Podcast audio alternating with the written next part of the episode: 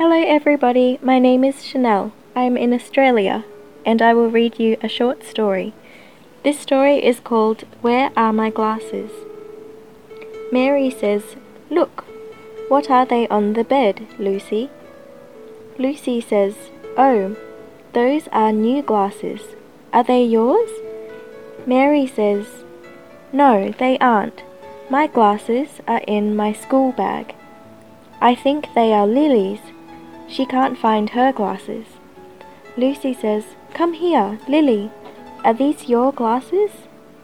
Lily says, Let me see. Oh, yes, they are my glasses. Lucy says, Here you are. Put them in your box. Lily says, Thank you very much. Lucy says, That's okay. Thanks, Chanel. Those of you who don't know her, let me introduce Chanel to you. Chanel was born in New Zealand, and when she was nine years old, she moved to Brisbane of Australia. So Chanel's English is the perfect English for Australasia.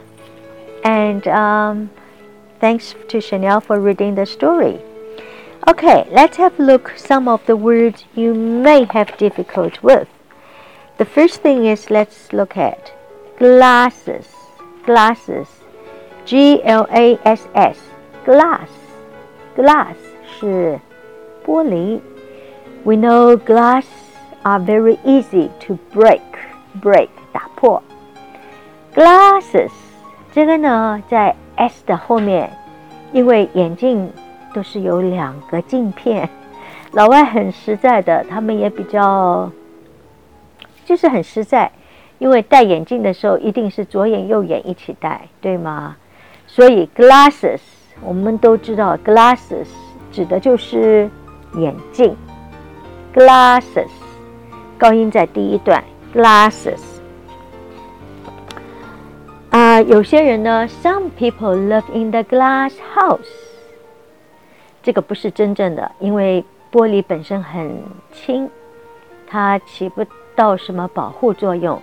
Glass house 意思就是玻璃房，其实就是透明的意思。啊，生活有的时候如果简单一点也会很不错。Where are my glasses?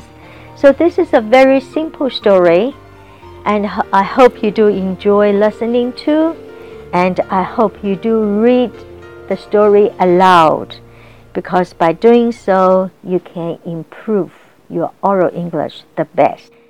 I hope you enjoy the story and I hope to see you tomorrow. Thank you. Ciao.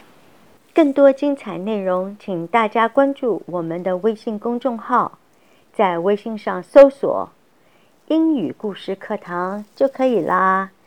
每天都会有更新的故事哦。